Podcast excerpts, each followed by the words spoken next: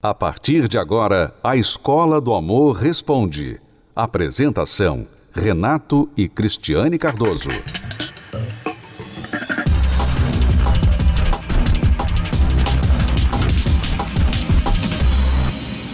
Olá, alunos, bem-vindos à Escola do Amor Responde, confrontando os mitos e a desinformação nos relacionamentos. Onde casais e solteiros aprendem um amor inteligente. Este aluno tem uma preocupação. Ele é virgem e se preocupa porque a maioria, segundo ele, das moças de sua idade hoje não são mais. Vamos ouvir a pergunta dele. Renato e Cris, tenho 24 anos, sou virgem, estou procurando uma pessoa para namorar. Na faculdade existem muitas moças solteiras, porém a maciça maioria não é virgem. Eu que estou procurando, seria melhor procurar namorar com uma moça virgem ou não vai fazer diferença para mim. Além disso, eu fico constrangido de perguntar como foram os relacionamentos anteriores. Complicado, né? Você querer achar virgindade hoje em dia, embora que eu diga para você que existem sim jovens virgens. Existem jovens que são mulheres que se valorizam e que elas não querem perder a virgindade antes do casamento. Existem, não e é eu, a maioria, infelizmente. Eu arriscaria dizer que é mais do que eles levam a crer. Uhum. Porque você se lembra daquele filme, eu não sei em português como é que foi chamado no Brasil, mas American Beauty, uhum. né? Aquele filme centrava-se ao redor de uma menina muito popular na escola que ela a fama que ela promovia dela mesma era daquela que ficava com todos os meninos. Só que no final do filme se descobriu que ela era virgem, na verdade. Mas ela queria que todas as meninas pensassem, e os meninos também, que ela era uma garota que ficava com todos. É, né, então. Mas aí nesse caso, eu já consideraria essa pessoa como não virgem. Não porque ela não teve um relacionamento sexual, né? Mas porque ela se comporta como uma pessoa que teve. Porque assim, a virgindade não é só a questão do sexo. A virgindade tem a ver com a pureza da mulher. Né? Embora que o mundo fale que é besteira, que é babuzeira que a gente está falando aqui, mas a verdade é que quando a mulher, quando a jovem diz assim: Olha, eu não vou me entregar a qualquer um, eu não vou me entregar a namorado, a noivo, antes da lua de mel, ela está se valorizando. Porque no mundo que ela vive hoje, ninguém faz isso, é, isso é taxado como uma coisa ridícula, quadrada, e todo mundo faz. Então, quando ela fala assim, não, eu não vou fazer isso, porque eu me valorizo, eu não sou como todo mundo, eu não sou como toda mulher. Se você quer ter relação sexual, então não é comigo que você vai ter. Porque para comigo você vai ter que casar comigo. Você vai ter que se comprometer a mim, ser meu marido, para que isso venha acontecer.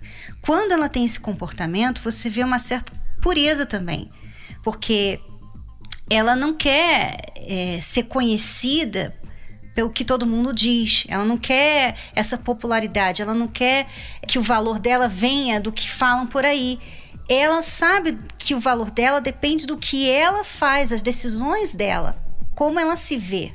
Então, eu vejo assim que se você olhar por esse ângulo, né, eu não sei se ele deu o nome dele, mas ao aluno que nos escreveu, se você olhar por esse ângulo, que tem, sim, tem mulheres, tem jovens que já perderam a virgindade, mas elas não são mais as mesmas. Elas não veem isso como uma coisa assim, ah, deixa eu, deixa eu mostrar para todo mundo, eu gosto que todo mundo saiba que eu passei na mão de muita gente. Não.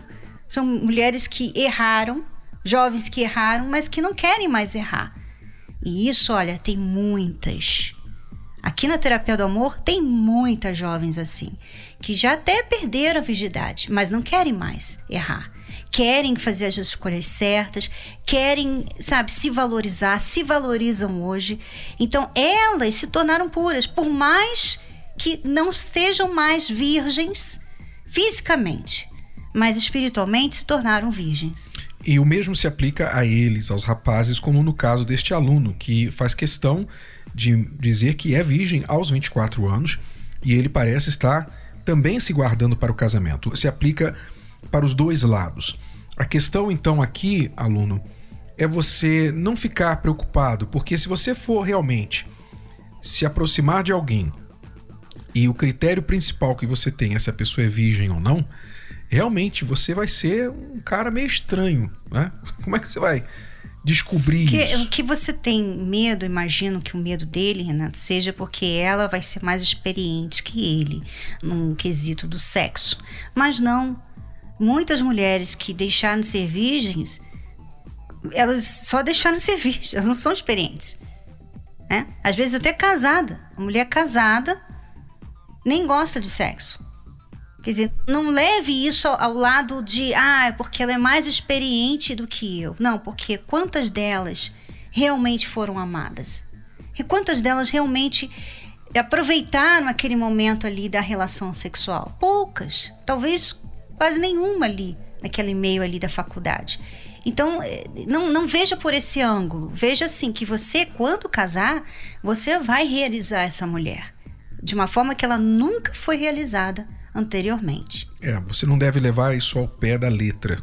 Você deve procurar os outros critérios que te agradam, que se encaixam mais com você, com as suas expectativas, o seu perfil, para que então durante o namoro, você chegando a uma conclusão de que o namoro está sério, vocês estão caminhando para algo de compromisso, quem sabe um noivado, então vai haver o momento de abordar também o histórico sexual, se houve, e o que ele significa para você no momento e no futuro.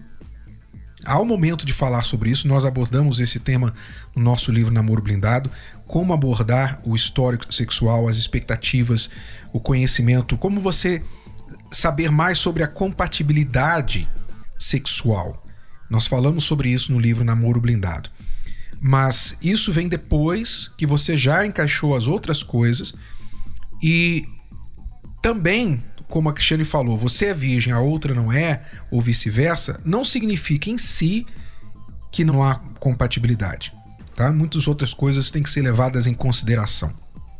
Então, não se preocupe. O que você tem que fazer é procurar alguém do perfil que se encaixa com você em outros quesitos e então, no momento certo, abordar esse histórico. Se for algo que te preocupe, algo que te preocupe, talvez você, por exemplo, eu sei que nós já tivemos experiências de casais que ambos, hoje casados, ambos separadamente, antes de se conhecerem, tiveram um passado sexual, um histórico sexual muito pervertido, muito promíscuo.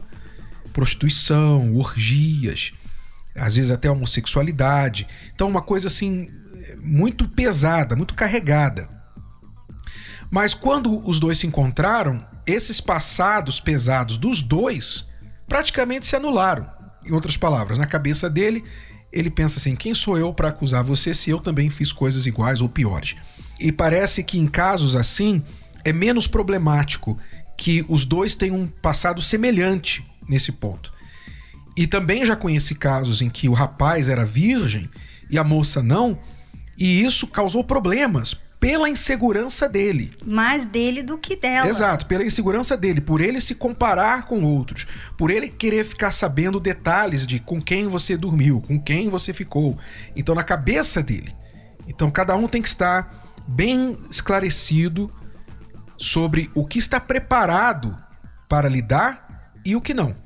Tá bom? É algo que você tem que decidir e ver com respeito a ela também. Porque também de repente você não vai ter problema, mas ela não quer um rapaz virgem.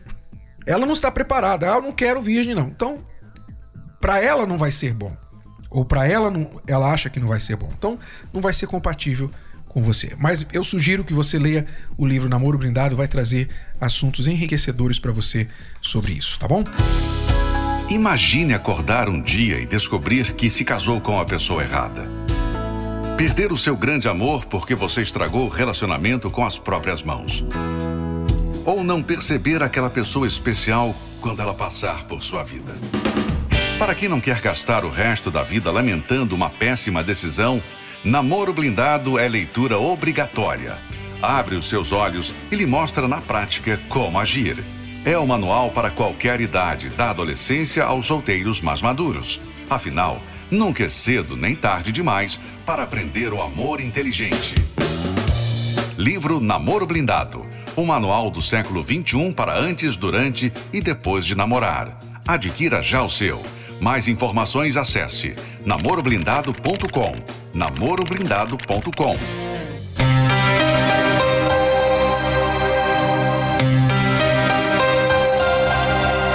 Eu tive três namorados e os três namorados, os três namoros terminaram por traição. Até que com 19 anos eu conheci o Júnior. Mas mesmo assim, quando ela me conheceu por intermédio de um amigo dela, ele ainda falou para ela, falou assim, olha, se você for se envolver com o Júnior, toma cuidado, porque a fama dele na empresa é que ele sai com todo mundo. Ele quer sair com quanto mais mulher tiver, ele quer sair. A gente começou a ficar, namorar. Porém, o nosso namoro foi bem conturbado. A gente brigava bastante, tinha muitos ciúmes. Então a gente manteve essa relação mesmo nesses altos e baixos, muitas separações, idas e vindas. E foi quando ela engravidou. Mas ao mesmo tempo que eu sabia que eu tinha aquela responsabilidade de ser pai, dali a alguns meses, eu não queria largar a balada, eu não queria largar a bebida, eu queria viver a minha vida.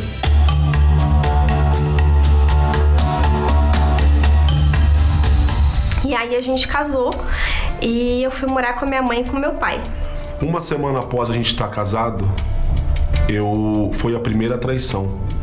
Houve a primeira traição. Até então, só existiu as mentiras. Por mais que a gente fosse ciumento, que a gente brigasse, eu não acreditava que ele fosse capaz. Eu confiava nele cegamente. A gente morava perto de uma estação de metrô. Teve vez de eu ir correndo pra, de casa para a estação, pra, da estação de metrô até minha casa. Eu fui correndo para suar. Peguei a minha camiseta e molhei para chegar em casa e ela achar que eu tinha jogado bola, mas na verdade estava num bar. Então eu, eu usava de várias artimanhas para tentar enganá-la. Ele continuava me traindo e eu não sabia de nada. Até que ele encontrou uma pessoa, uma mulher, em que ele quis se separar de mim.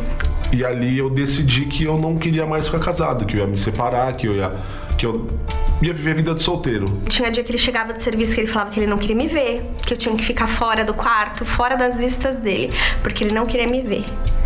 E aí eu falava, pelo amor de Deus, você tá me maltratando, vai embora, não tem problema, a gente, você pega suas coisas e pode ir embora. Chegou a época de eu chegar, a gente ficar discutindo até duas, três horas da manhã, a de a gente virar a noite brigando e no outro dia ir trabalhar sem dormir por conta da discussão, mas por conta de algo que eu causei. Ele continuava me traindo, até que chegou um dia que ele falou que me odiava. Foi aí onde eu percebi que é, eu precisava lutar. Só que eu tava muito machucada, muito magoada, né? Eu tinha uma mágoa dentro de mim que eu precisava de cura. E aí foi onde eu fui convidada para palestra.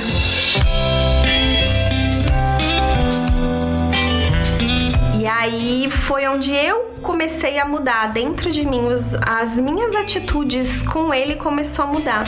E ao ver minha esposa indo para a palestra, eu não gostava, mas para mim era uma saída. Ela vai chegar um pouco mais tarde, eu tenho mais tempo para para fazer as minhas coisas, para aprontar. E por mais que por vezes ele chegava bêbado, por vezes ele chegava querendo arrumar briga comigo, qualquer tipo de confusão, é, eu já estava é, preparada para que isso não acontecesse, para criar um ambiente para que ele visse dentro de mim a mudança. Eu tive que mudar para ele poder é, perceber e ver que ele também é, precisava de ajuda. Por várias vezes eu, eu ia o caminho, às vezes de casa pro metrô, do metrô pro trabalho, pensando o que, que eu tô fazendo da minha vida. E ali foi nascendo uma curiosidade, né, de conhecer essa palestra. O Júnior começou a participar comigo das palestras. A primeira coisa que acabou foi as mentiras. Com o tempo, esse ciúme foi diminuindo e foi crescendo o respeito. Ele deixou a bebida, ele deixou a ir para bar com um amigo, deixou as mentiras e aí ele também foi transformado. Hoje eu sei o que é ser um homem de verdade. Lá atrás eu não sabia, eu errava, eu patinava, era como se eu estivesse andando numa esteira ou patinando no gelo e achando que eu era a última bolacha do pacote. Mas não, hoje sim, posso dizer que eu sou um homem de verdade.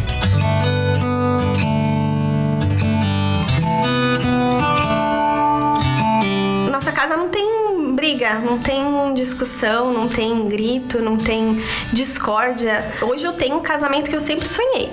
Graças a Deus e a palestra, a nossa vida mudou da água pro vinho.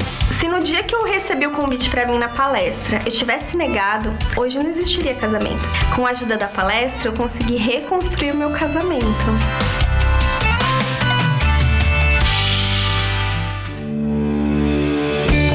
Acompanhe 10 razões para fazer a terapia do amor.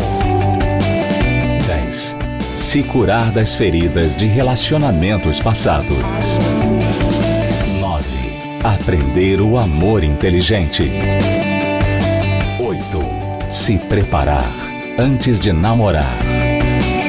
7. Se tornar um marido, uma esposa melhor. 6 Restaurar um casamento em crise. 5. Aprender a se valorizar. 4. Reconquistar um amor perdido. 3. Desbancar os mitos de relacionamentos. 2. Saber escolher alguém compatível. 1. Blindar seu relacionamento. Terapia do Amor. Toda quinta-feira às 10 da manhã, às 15 e às 20 horas no Templo de Salomão. Avenida Celso Garcia, 605 Braz. Para mais locais e endereços, acesse terapia do amor.tv ou ligue para 0 operadora 11 3573 3535.